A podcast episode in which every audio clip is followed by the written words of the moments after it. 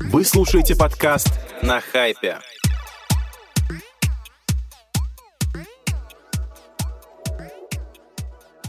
Всем привет, друзья! С вами второй выпуск подкаста на хайпе в 2022 году и его бессменные ведущие Надя Манухина. Всем привет! И Рашиды Фонар. И сегодня у нас в гостях э, партнеры юридической компании Tubilo Office Антон Городецкий и Мария Вашнева. Привет! Привет, ребят! Да, спасибо большое, ребят, что нашли время. Вот, Маша, я, насколько знаю, вообще из суда прям приехала к нам. Да-да-да, у Маши сегодня был уголовный суд, и она прям взбодрилась перед записью. Вот, а вы говорите, в стране бодрости не хватает. Все у нас бодро в стране. Так, ну мы попробуем сегодня осмыслить то, что происходит в правовом поле вокруг социальных сетей, потому что вопросов очень много было. А, собственно, ребята выступали в качестве приглашенных экспертов на конференции от IAB, которая была не так давно. Вот, и Наверное, самый актуальный вопрос, вокруг которого много, так сказать, слухов, сплетен, кривотолков, и многие до сих пор не до конца разобрались, эм, это, собственно, правовой статус Инстаграма и Фейсбука. Давайте попробуем понять, э, собственно, каков он сейчас. И здесь, наверное, э, речь про то самое постановление Тверского суда. Да, давайте попробуем э, разбираться, потому что постановление э, довольно необычное. Угу. Э, если мы посмотрим на то, как организации раньше признавались экстремистскими, то они признавались по совсем другой процедуре, э, предусмотренным кодексом э, об административном судопроизводстве. В тексте этих решений было прямо написано, что такая-то организация, например, Талибан признается экстремистской, ее деятельность на территории Российской Федерации запрещена. А, здесь же у нас был гражданский процесс, а, в рамках которого компания Мета то есть правообладатель uh-huh. программных продуктов Instagram и Facebook, не была признана экстремистской, однако экстремистской была признана деятельность по реализации на территории Российской Федерации тех самых программных продуктов, а именно Инстаграма и Фейсбука. Mm. То есть тогда давайте попробуем разобраться, а, в чем отличие этого решения а, от того, что а, есть, например, в отношении Талибана, как ты сказал, и в чем тогда, даже, наверное, переформулирую, в чем отличие между решением и между тем, чтобы эти площадки были признаны экстремистскими? Ну, с точки зрения действующего законодательства мы не совсем понимаем, что именно а, произошло, потому что такой процедуры до этого мы никогда не видели, и мы можем только предполагать а, определенные риски, которые из этого могут последовать.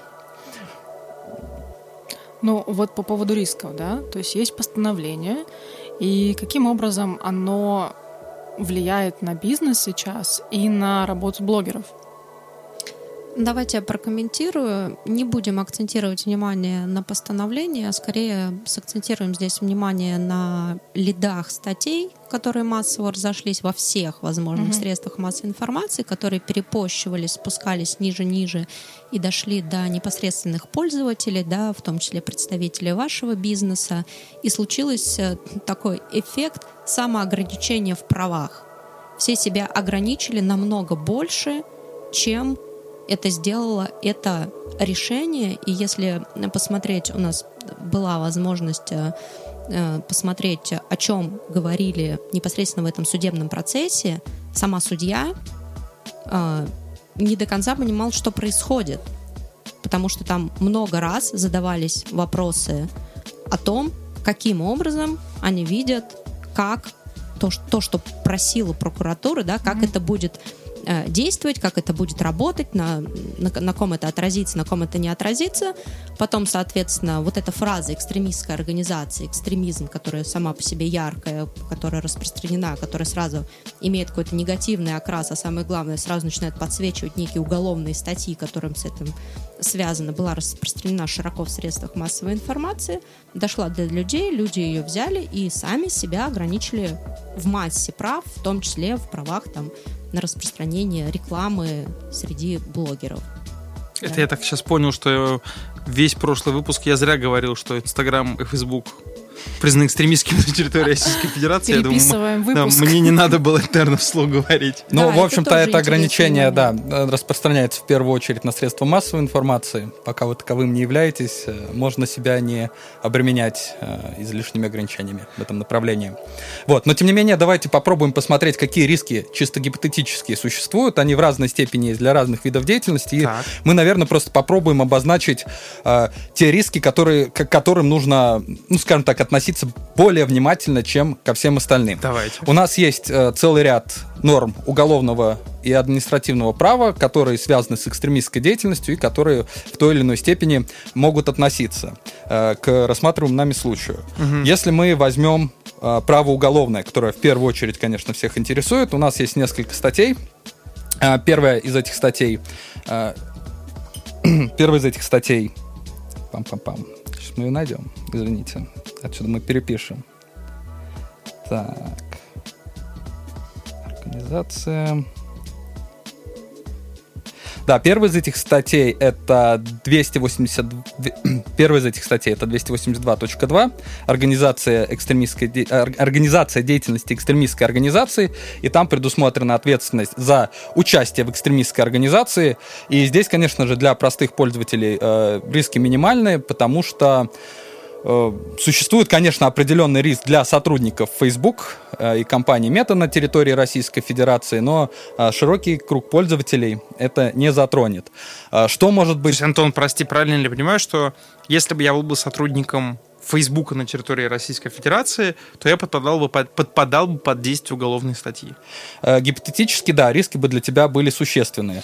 И здесь э, существуют еще риски для тех, у кого есть акции компании Meta, а, потому что до конца непонятно, будут ли наши правоохранительные органы рассматривать владение акциями а, организации, признанной в той или иной степени, осуществляющей экстремистскую деятельность на территории Российской Федерации, как участие в этой экстремистской деятельности.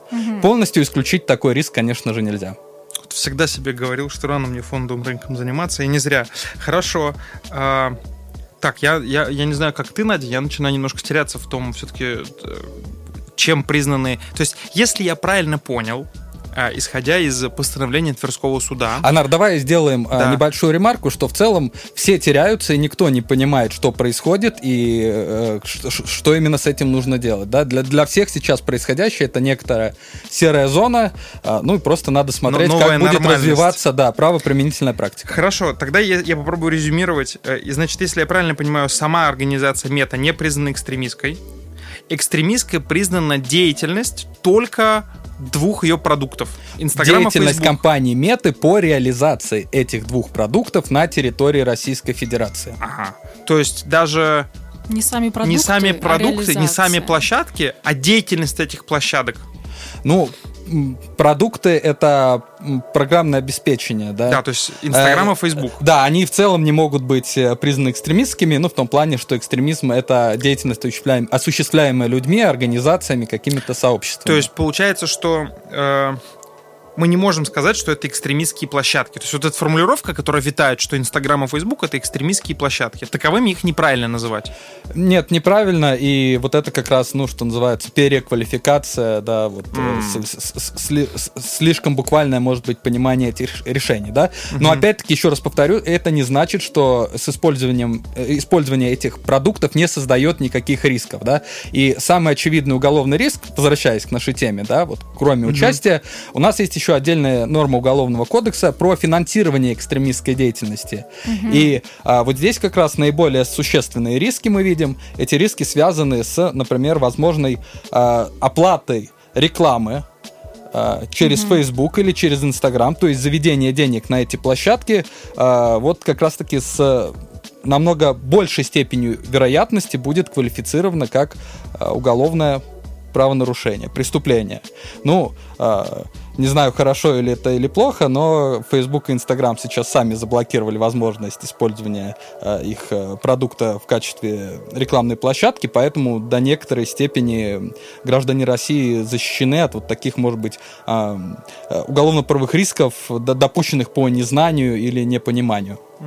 Соответственно, да, просто пояснить, что если вы российский блогер, а, который не поддерживает какую-то политическую повестку. Мы, наверное, сегодня будем еще говорить, что важно не где, а важно что угу. пишется и говорится. Да. Ну, то есть вы нейтральный российский блогер, который, не знаю, а, сотрудничает с российским же каким-нибудь, допустим, текстильным заводом и рекламирует их продукцию, у вас прямой контракт, или этот контракт даже через агентство, опять же, российское агентство, по которому три, соответственно, российских субъекта между друг другом вводят деньги, и никаких переводов денег за границу нет, и все расчеты у вас в рублях, и рекламируете вы условную простынь, и на этой простыни э, нет, значит, во всю ее ширину хэштега «нет войне», а есть, например, котята. Котята, Антон, котята еще никем у нас не признаны экстремистами. Ну, я не, не читал сегодняшнюю ленту Роскомнадзора. Может быть, что-то поменялось, но вроде пока ну, нет. В принципе, да, стоит это, конечно, безусловно, отстреливать, и стоит сейчас э, всем быть э, на волне, и новости меняются каждый день. Но в общем и Я целом... на секунду подумал, что она про отстреливать котят, я ужаснулся. Нет, отстреливать, отстреливать новости мы э, не агрессируем ни на кого, в том числе на животных, потому угу. что, возвращаясь к нормам Уголовного кодекса, статья за жестокое обращение с животными у нас также есть. Вот слава богу. Ну, то есть, получается, не так страшен был черт, как его намалевали. Пока да. Ну, смотрите, я так скажу. Пока до конца непонятно, как это будет работать, надо внимательно следить за правоприменительной практикой. И развиваться она, может быть, даже начнет не с уголовного права, а с административных правонарушений, потому что у нас часть норм, связанных с экстремизмом, закреплена а, Кодексом об административных правонарушениях.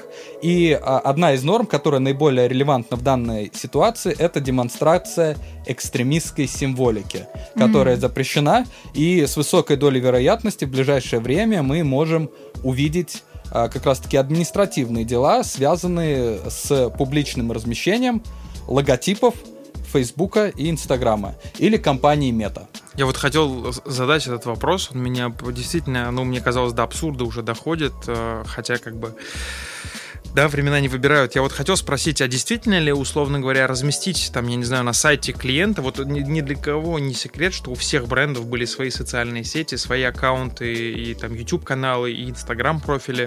То есть размещать, например, на шапке сайта своем логотип, иконку Инстаграма и Ютуба, это создавать риск для административного штрафа. Если мы попробуем чисто формально подойти к этой ситуации, то действительно такие действия могут быть квалифицированы как э, публичная демонстрация экстремистской uh-huh. символики. А, другое дело, что у меня нет уверенности, что наши правоохранительные органы начнут э, бегать и прямо все коммерческие компании, потому что, ну, практически любая современная компания имеет либо в Фейсбуке, либо в Инстаграме аккаунт, там публикуется, соответственно, есть э, эти все э, ссылки с логотипами. У меня нет уверенности, что сейчас э, будут всех бегать и преследовать, потому что, ну, нормы про экстремизм в первую очередь созданы, конечно, не для борьбы с коммерческими компаниями, а для борьбы с э, политическими оппонентами, независимыми СМИ, религиозными организациями, которые противостоят, там, не знаю, как-то пытаются противопоставить, может быть, русской православной церкви, там, может быть, в последнюю очередь э, с организациями, которые действительно на самом деле являются экстремистскими и террористическими. И вот, ну, в последнюю очередь, наверное, это будет касаться обычного бизнеса.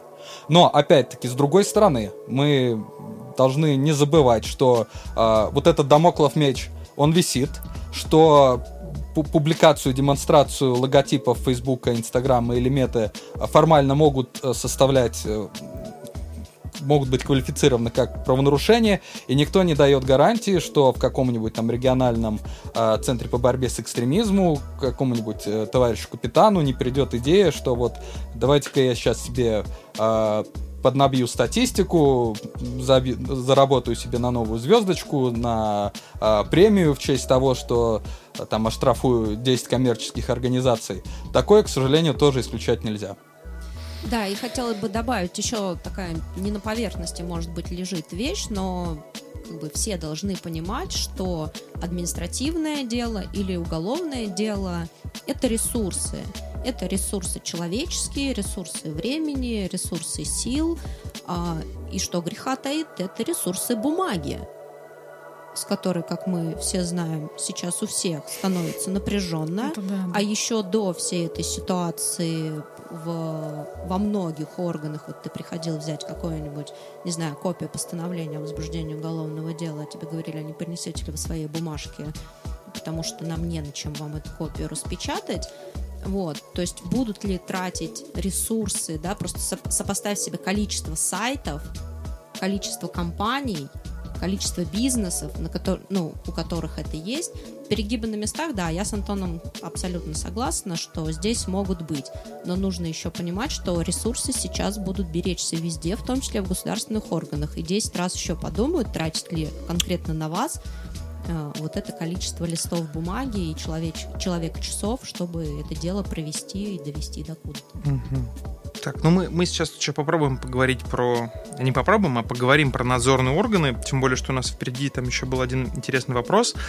А, Если я правильно понимаю, и вот если резюмировать все вышесказанное, а, по большому счету для брендов, как российских, так и оставшихся зарубежных, нет никаких рисков в части того, чтобы взаимодействовать на территории этих площадок с российскими блогерами, подписывая с ними договора оказания рекламных услуг и оплачивая их услуги в рублях.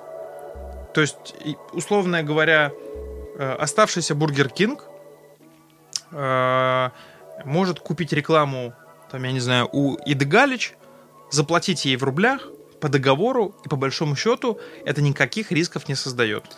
Ну, в целом, да, в целом именно так. То есть нельзя платить деньги корпорации Мета, нельзя оказывать корпорации Мета какие-то услуги, да, нельзя выступать ее субподрядчиком, но пользоваться этими площадками по-прежнему можно, да, если только сами по себе публикации не носят экстремистский характер. Ну, что было, в общем-то, и раньше до этого Это вот, судебного э, решения. К слову, для тех э, там, коллег с рынка, которые очень переживают по этому поводу, э, и там, я помню, на конференции были даже в кулуарах идеи как-то придумывать, как в документах прописывать как-то по-другому э, оказание услуг на инста- в Инстаграме и в Фейсбуке.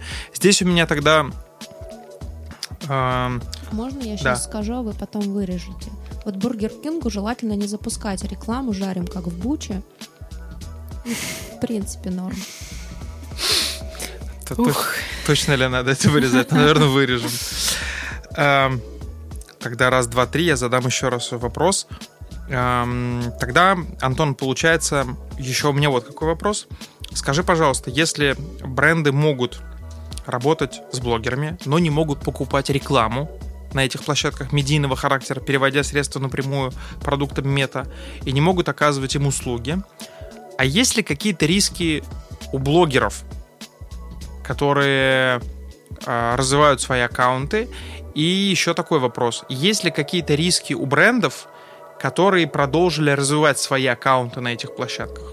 То есть вот условный банк, например, какой-нибудь красный, зеленый, синий, желтый, неважно, у него была страничка в Инстаграме. Она есть, они активно постят туда новости о том, что ставки на вкладах растут, уже 21%, или новые условия РКО для бизнеса.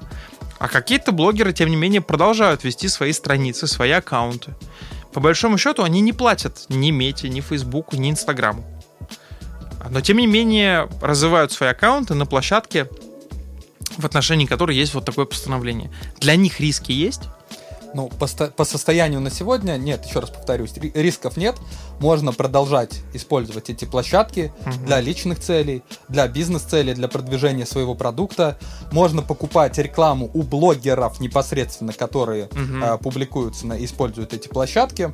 Мгм. В общем-то, здесь, конечно, э, рисков сейчас нет, но э, вот отвечая на твой вопрос, вот эта самая серая зона неопределенности, она просто пугает людей, и поэтому, конечно же, э, все просто перестраховываются, пока для себя не, не, не поймут, что именно происходит и как с этим жить дальше.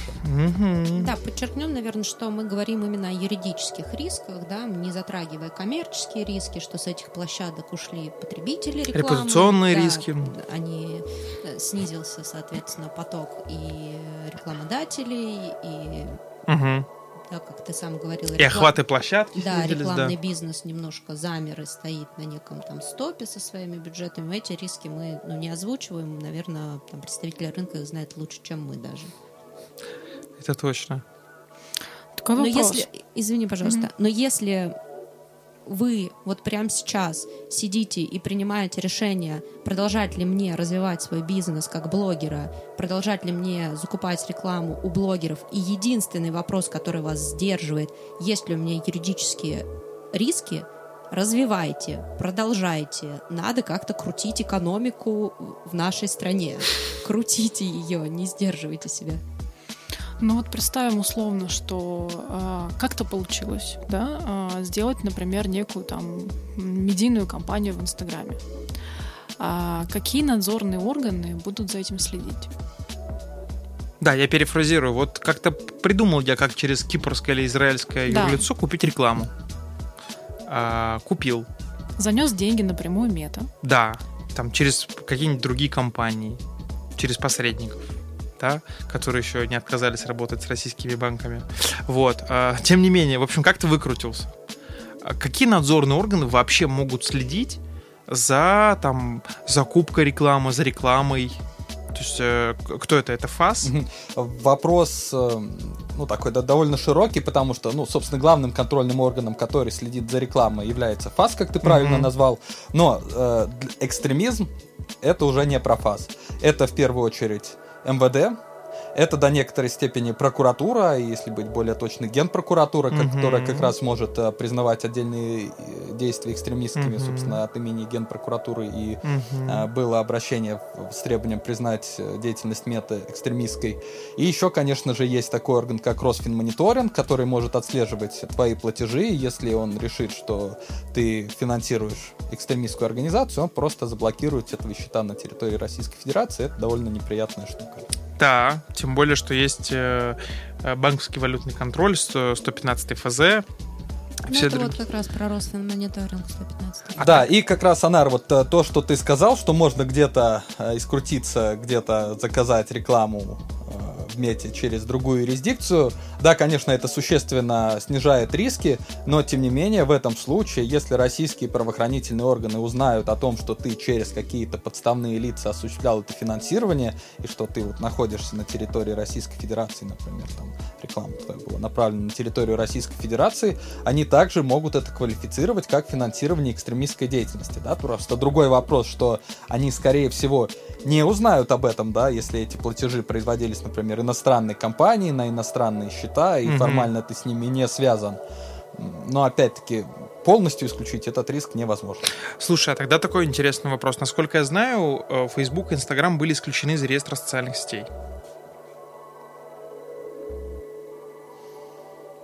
М. Означает ли это, что если еще и площадка признана, ам, то есть деятельность этой площадки признана экстремистской, этих площадок признана экстремистской, означает ли это, что там э, Федеральная антимонопольная служба как бы уже не двумя глазами, а одним глазом так смотрит? То есть дает ли это какой-то простор, а, скажем, для рекламодателей? А, Я, я объясню, с чем связан мой вопрос, потому что это такая интересная теория о том, что э, ну, а- раньше была так, вот, так называемая категория продуктов, которые относятся к dark маркету. Это алкоголь, табачная продукция, там, не знаю, букмекеры э, и так далее, которые зачастую не могли открыто рекламироваться. То есть не мог ты, например, там, будучи алкогольным ритейлером, прийти и там официально рекламироваться у блогеров. Не мог, потому что штрафы получал, и мы знаем инциденты, когда ФАШ штрафовал YouTube-шоу, Instagram-аккаунты за там открытую рекламу алкоголя. Поэтому бренды как-то ухищрялись, придумали какие-то совместные посиделки, документальные фильмы, сериалы и так далее. Э, Потому что нужно было как-то все это вот за креативом спрятать, что это на самом деле ненавязчивая реклама такого вот образа жизни, где ты пьешь 12-летний виски. С одной стороны.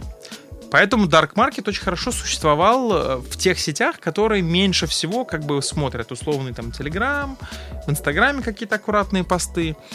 Так вот, если сейчас Facebook и Instagram исключены из реестра социальных сетей, если их деятельность признана экстремистской, то как бы по сути следить-то незачем, как бы по большому счету. Может ли это означать, что снизится надзор со стороны ФАС, а, и, например, э, условно говоря, там для вот э, брендов категории Dark Market открывается наконец-то доселе невиданное поле «Приходи, рекламируйся». Ну, Анар, мне кажется, здесь скорее будет обратная логика, и если государство следило раньше за Фейсбуком и Инстаграмом в два глаза, то теперь будут следить в шесть глаз. Товарищ А, полковник, раз- товарищ подполковник, товарищ Все верно, майор. все верно. То есть, собственно говоря, это исключение как раз и связано с тем, что государство сказало, что вы теперь вообще полностью незаконны на территории Российской Федерации, и вы даже недостойны высокого звания быть включенными в наш реестр социальных сетей. А, тут такая логика, да? Да, конечно. А, ну, И плюс я бы не проводила еще вот этой прямой параллели, да, между тем, что ты сказал, это первый момент, а второй момент посмотрела бы очень внимательно на правила самих этих сетей, правила корпорации Мета, потому что, насколько мне известно, это ролики в YouTube, в которых даже случайно на стримах появляются табачные изделия или алкогольные изделия, что YouTube э, может либо по своей инициативе, либо заблокировать, либо просто снизить выдачу этого ролика, и блогеры очень этим озабочены и стараются этого не делать. А, Поэтому я бы тут ориентировалась на правила самой социальной сети еще дополнительно. ну... Хотелось мне, конечно, услышать от юристов, что ладно, можно, Нар, я уже придумывал продукты для клиентов, но, видимо, нет. Не, в- не, Переписывай в- не в этот день, всё. да, переписываем И потом, стратегию. Анар, что-что, а водка, мне кажется, скоро не будет нуждаться в рекламе. Тем более сахар уже весь купили. Вы считаете, что у нас будет этот... эм, Самогон Маркетплейс самогона. наварят, Да. Хорошо, то есть... э, Так, ребятки, секунду, можно я микрофон подниму, а то он тут Да. как-то сполз. Наклоняюсь все время. Ага. Так, ну что, по поводу надзорных органов... а, А мы почему про Роскомнадзор вообще не поговорили? а что про Ну, Роскомнадзор, он не, не очень надзорный орган, он скорее исполнитель. Э, То есть Ну да, ему... но и- он сейчас и- много чего по собственной инициативе может прийти и такое, а не заблокировать ли нам, а не заблокировать ли. О, кстати, вот сейчас про это я и задам вопрос, потому что он был следующий. Или, Надь, хочешь ты спроси про негативные тенденции? Я дополню. Да спрашивай. Хорошо. Собственно, продолжая наш диалог, в таком случае, коли уж продукты для дарк-маркета в Инстаграме я не придумаю, вот, с, с непозволения господ юристов, такой вопрос. Вот, э, ну, мы видим абсолютно какую-то негативную тенденцию, вот сейчас в практике негативно, э, надзорных, простите, органов в отношении частного, э, в отношении участников, прости господи, рекламного рынка, а, в том, что практически каждый день мы сталкиваемся с блокировкой тех или иных ресурсов. То есть это одно СМИ за другим. Не хочется громких вопросов задавать, да? Но вот хочется понимать, есть ли какая-то правовая основа для всего этого, или это вот, так сказать, борьба вот С э, невидимым врагом. с невидимым врагом, который представляет собой, не знаю, то ли пятую колонну, то ли что. То есть вот, э, условно говоря, там э, все те СМИ, которые объявляют инагентами, там, вот сегодня заблокировали Wonderzine. Вот. Кстати, да, вот Да, вот, ну вот что тоже Ван почему, Дизайн, что- что- что- Очень четенько там все прописано. За что их заблокировали? Побороли врагов э, извне, борем врагов внутри. Внутри кто первые враги? Конечно, геи. Так. В- Ну, Вандерзин — это ресурс, который, в частности, публикует много материалов на э, тему ЛГБТ+, М, так или иначе. И там очень четко пришли люди, пожаловались, сказали, а что это вы опять про своих геев? Но они как бы не опять, они всю жизнь, но до этого никому дела не было. А сейчас, конечно же, нужно всю, весь этот западный сказать, мусор всю эту западную ересь. поганой метлой. Я понял. Ну, это, то есть, получается, образовывается некая тенденция еще вот в этой сфере, получается. Ну, тенденция эта образовывалась уже давно, а, и Анар, отвечая на твой вопрос, есть ли какая правовая основа у этого, я бы не стал называть эту основу правовой, Так. потому что у всего происходящего не очень у меня по- просто поворачивается язык назвать это правом. Но законодательная основа, нормативная, она, конечно, существует, и она практически неограниченные полномочия дает органам государственной власти Мгм. на блокировку практически любого ресурса, потому что формулировки, которые позволяют блокировать ресурсы, они предельно размыты, и да, любой ресурс можно э, заблокировать, если он нарушает законодательство Российской Федерации. А не нарушить сегодня законодательство Российской Федерации практически невозможно. Только мертвый или э, э, не мой паралитик, наверное, да, не может сегодня нарушить законодательство просто случайно. Все остальные находятся в зоне риска. То есть, по большому счету, если я правильно понимаю, Роскомнадзор обладает широкой правовой широкой нормативно-законодатель, нормативно-законодательной базой для того, чтобы найти причины, по которым он может тот или иной ресурс заблокировать. Но дело в том, что Роскомнадзор в абсолютно большинстве случаев он лишь исполнитель, да, так. а блокирует, соответственно, очень широкий круг ведомств. МВД, ФНС, э, Генпрокуратура, э, суды, все они могут э, давать вот эти самые обязательные для исполнения э, Роскомнадзором предписания о блокировке тех или иных ресурсов. Да, я бы еще хотела сказать, что если вдруг у какого-то органа недостаточно этой законодательной базы, у нас прекрасная есть Государственная Дума, которая за один день в трех чтениях примет э, любую законодательную базу, mm-hmm. которой не хватает. Что это? Что это будет за законодательная база? Что туда попадет? Ну, как бы мы не можем предсказать, да? Простой ответ – все, что угодно. Это как в том меме, да? Мы не знаем, что это такое, если бы мы знали, что это такое, но мы не знаем, что это такое. Да, вот ты, например, в курсе, что у нас э, нетрадиционные ценности плохо, а нетрадиционное вооружение хорошо? А что такое нетрадиционное вооружение? Ты не слышал последнее обсуждение? Нет. Там пришел э, некий представитель по-моему, вице-спикер Госдумы, если я не ошибаюсь, но это надо перепроверить к Путину, и сказал, что мы будем создавать нетрадиционное вооружение, которым, видимо, будет управлять нетрадиционные войска. Чего? Так, все, я, я отказываюсь рассуждать на темы, в которых нет моей профессиональной компетенции. Я искренне хочу пожелать ребятам терпения, потому что они каждую неделю работают с новой нормативно-законодательной базой. А, Давайте попробуем, не знаю, что ли, помечтать. Э, вообще мета э, может как-то обжаловать это решение? Э, и может ли на чего-то добиться? Ну, формальные возможности, конечно, у мета обжаловать есть, но перспективы такого обжалования, я думаю, каждому понятны и очевидно, что в судебном порядке, в наших судах, по крайней мере, этого сделать не получится. Единственное, на что мы можем рассчитывать, это на то, что наше государство, как в случае с Телеграмом, спустя какое-то время просто скажут, ну все, мы вас наказали достаточно, угу. врубаем заднюю, э, возвращаем все как есть. Отключаем рубильник.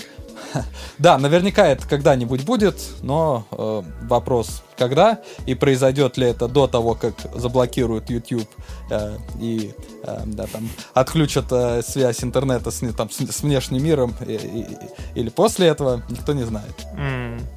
Mm-hmm. Да, в общем... Кстати, вот про YouTube. Про YouTube, да, мы, мы не можем сегодня не да, поговорить про YouTube. Свежая новость. Поскольку сегодня а мы пишемся Сегодня 7 апреля, ведь, господа, я ничего не путаю. 7. Сегодня 7 апреля, мы пишемся 7 апреля. А, Антон, Маша, сегодня Роскомнадзор запретил Google рекламироваться. Рекламировать Но. свои продукты. Но. Но, Надя? Но YouTube не блокирует. Но YouTube не блокирует как бы, по моим ощущениям, создаются медленно те или иные препоны, которые должны вынудить Google уйти, по сути, из России, потому что, по большому счету, Google уже получил несколько оборотных штрафов. Роскомнадзор сегодня Google запретил а, рекламировать свои продукты на территории Российской Федерации. Вот, э, давайте так, как это повлияет на, скажем так, на обычных пользователей? Что станет, вот, э, условно говоря, с моими поисковыми запросами?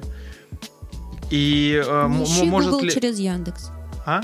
Не ищи Google через Яндекс. Так, то есть просто сразу вбивать Google. Mm-hmm. Ну, смотри, давай здесь по порядку разбираться. Вообще-то Роскомнад... Роскомнадзор включил э, Google в список э, плохих парней еще в ноябре прошлого года. Сегодня так. он просто дополнил, что называется, список грехов Гугла и внес туда дополнительные требования. Да? Если быть более конкретным, то сегодня для продуктов компании Google, да, это, собственно, Google Поиск, Google Play, YouTube, YouTube Music, Google Chat и Gmail, угу. вот эти продукты поименованы, было введено два новых ограничения. А, первое ограничение это запрет на распространение рекламы вот этих самых продуктов, да, то есть теперь эти продукты э, не стоит э, рекламировать, потому что это будет нарушение законодательства о рекламе, ну и, соответственно, можно будет получить административный штраф, пока лишь административный штраф.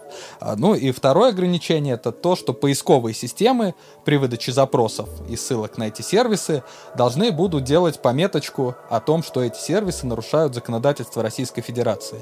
На Яндексе я вот перед нашим эфиром проверял, еще этого не появилось, но я думаю, завтра мы это увидим. Вот. Но Терпение как... ребятам в Яндексе. Да, но вот э, что будет с этим делать э, Google и будет ли он в своих собственных поисковых запросах э, помечать замечать, что его собственные продукты нарушают законодательство Российской Федерации, мы тоже увидим.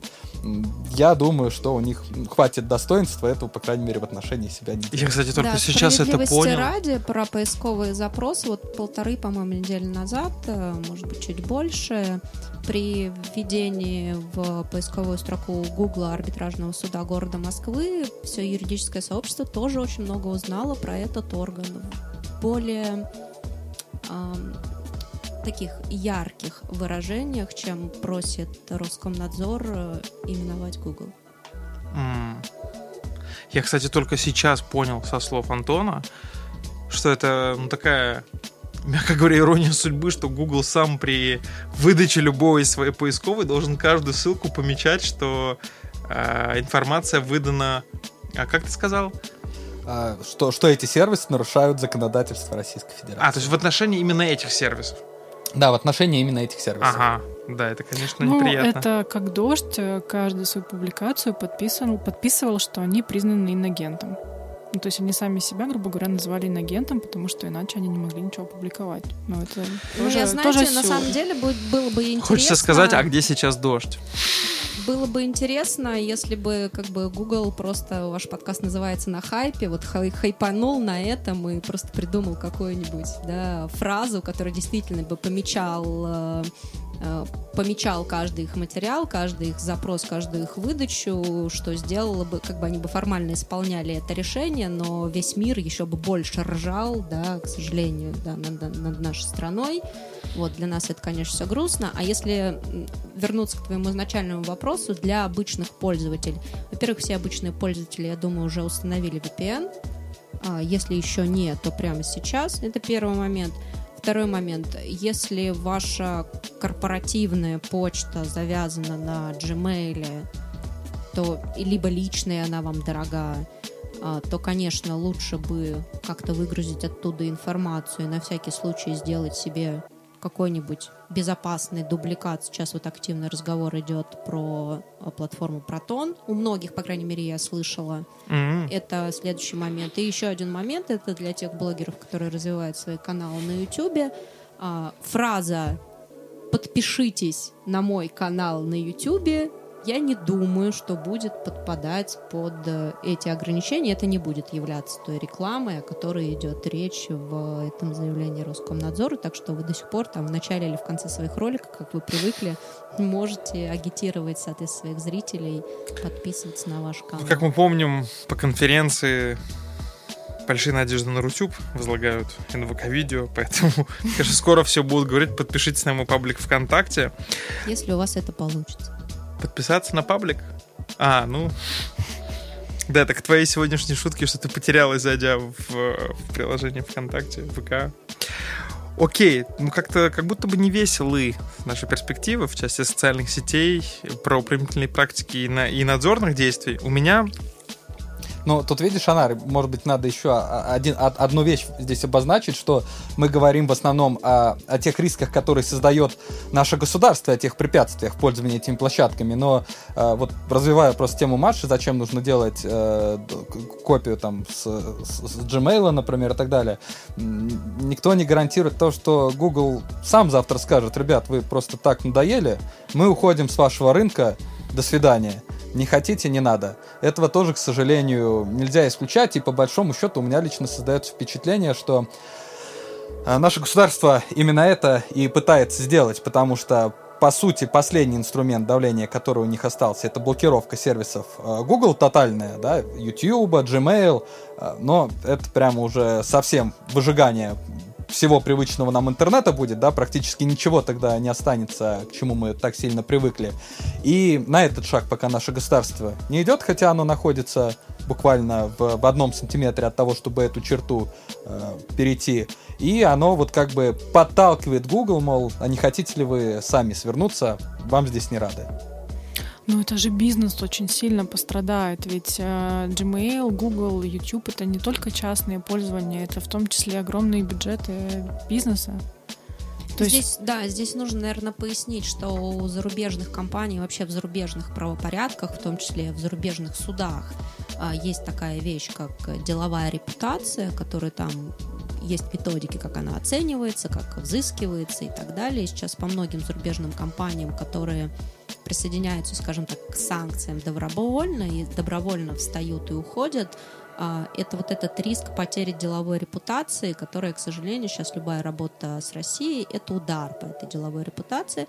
Плюс мы не должны забывать, что есть огромные лоббистские группы со стороны э, Украины, которые сейчас действуют, насколько мне известно, по всему миру, и так или иначе те или иные частные бизнесы пытаются сподвигнуть к этому уходу, потому что, опять же, считают, что вот такое давление, оно поможет как-то предотвратить э, непосредственно военный конфликт и там, замедлить ли его или вообще остановить и так далее. Поэтому, да, это может быть.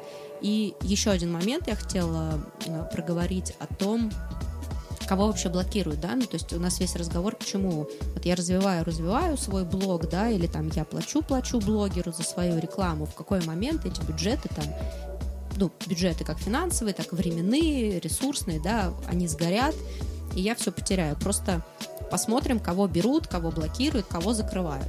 Первое – это контент. Это что ты говоришь, угу. а не где ты говоришь. Это важно, кстати, да. Второе, второй критерий – на какую аудиторию ты говоришь. Имеется в виду, на какую, на, насколько большую аудиторию. У тебя там, ты блогер на сколько подписчиков? На 15, на 15 тысяч, на 15 миллионов. Кто слышит то, что ты говоришь? Угу. А и третий момент, реагирует ли твоя аудитория на то, что ты говоришь? Она с тобой согласна или не согласна? Да, вот эти три критерия, мне кажется, очень сильно важны. Ну, мне кажется, это вот прям отличное резюме для всех наших слушателей, для понимания вообще э, насколько есть риски у каждого блогера относительно его деятельности вот, в социальных сетях, неважно, были ли они признаны экстремистскими, как выяснилось, что уже не сами социальные сети, а в принципе деятельность компании. Ну, следовательно, если ты блогер контента entertainment, да, и ты несешь людям под своим подписчикам позитив в Инстаграме, в Ютубе и так далее, твоя аудитория, грубо говоря, ждет тебя именно этого развлекательного контента, ничего более, да, и эта аудитория, ну, даже если там составляет 5 миллионов, то, в принципе, в настоящий момент тебе мало что угрожает. Ну, Масянь тоже развлекательный контент, конечно, немножко другие критерии, да, развлекательный mm-hmm. или неразвлекательный, нужно как бы, любой развлекательный контент, он несет в себе все-таки какую-то составляющую, да, то есть не, нельзя только один этот критерий использовать. Вот, но в общем и целом, в общем и целом работать можно. Да, важно следить за новостями, и мы вот, наверное, как э, компания Тубила офис, мы были очень прошаренными, потому что так и не начали развивать свои социальные сети ни в Инстаграме, ни в Фейсбуке, как-то они у нас так ни шатка, ни валка, соответственно, развивались, и во всей этой ситуации решили создать телеграм-канал и все-таки начать его развивать, Поэтому мы в основном там пишем про вещи, связанные как раз вот с вашим бизнесом, с рекламным бизнесом, но и также затрагиваем все, в принципе, законодательные изменения, которые сейчас сыпятся с разных сторон, форс-мажоры, не форс-мажоры, валютное законодательство, налоговое законодательство, финансовое законодательство и так далее. И если вам это интересно, если вы хотите следить за этой информацией, а не самим ее ресерчить по всему интернету, который, как мы видим, ограничивается. Все, еще все уже и уже. Да, еще и не везде найдешь, то мы вас приглашаем подписываться на этот телеграм-канал. Там можно задавать свои вопросы. Все, все, все, все, все, Маша, реклама платная. Можешь переводить мне на карту Сбербанка. Накидывать, накидывать там, соответственно, те проблемы, которые волнуют именно вас, именно ваш бизнес и так далее. Мы будем все это собирать и как-то приводить в структурированный вид и, возможно, давать вам те ответы, которые вам сейчас не хватает. Ссылка в описании. Надо Да. добавить. Мы да, мы, разместим мы, мы, ссылку. мы обязательно разместим ссылку в описании нашего поста. э, новости о вы- выходе этого э, выпуска. Ну что, мы как будто бы все обсудили.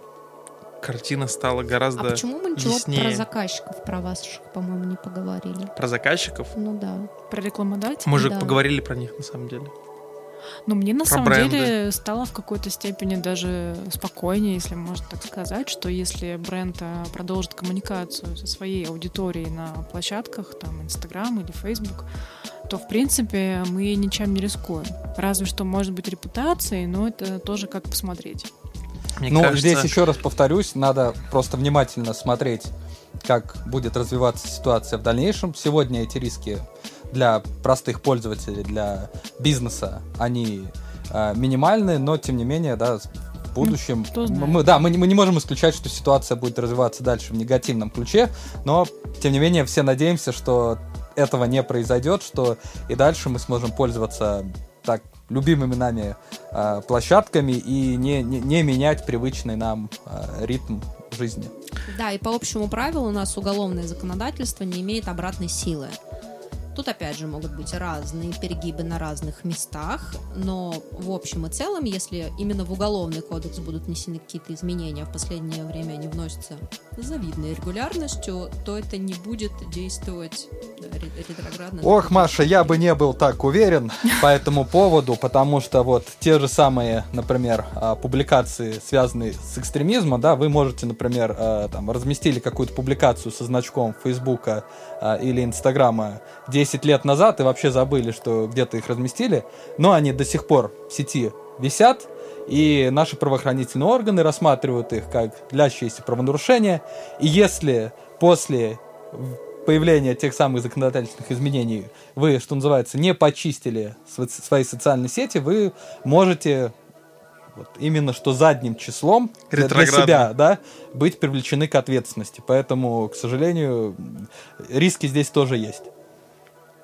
Я, честно говоря, я вот только хотел сказать, что как будто спокойнее стало после речи Антона. Я захотел почистить весь свой Facebook. Хотя, с Ой, другой щас- стороны... Сейчас успокою, это моя любимая вещь и любимая рекомендация всем моих клиентам, когда они приходят и говорят о том, что вы можете сделать так, чтобы рисков вообще не было. Я им цитирую вторую статью Гражданского кодекса Российской Федерации, в котором написано, что предпри- предпринимательская деятельность — это деятельность, которая носит рисковый характер. Поэтому, уважаемые предприниматели, коль мы тут собрались все-таки про ваш бизнес поговорить, если вы не хотите рисков, уйдите из бизнеса, как советует наш э, кто он, бывший президент, а ныне Ты имеешь в виду Дмитрия Анатольевича Медведева? Да. Заместитель а, председателя Совета Безопасности. вот Да. именно И так. прочее. и Между прочее. прочим. Именно, да. именно так, на секундочку, совсем с глубочайшим уважением. Вот. Если вы занимаетесь предпринимательством, вы уже ведете рисковую деятельность. Да, сейчас эти риски чуть выше, чем нужно нести, но здесь нужно только вам принять решение, берете вы их на себя или нет. Ну, на этой позитивной ноте, Звучит как, как кредо. Да.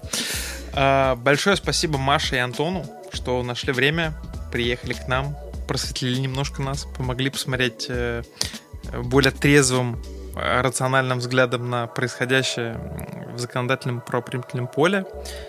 А, С вами был выпуск подкаста «На хайпе». В гостях у нас были Мария Вашнева и Антон Городецкий, партнеры юридической компании «Тубило Офис», бессменные ведущие Надя Манухина и Рашида Фонар. Ссылки в описании. Делимся постом, подписываемся на канал ребят. И всем терпения и удачи. Пока-пока. Спасибо, Пока-пока. что пригласили. Пока.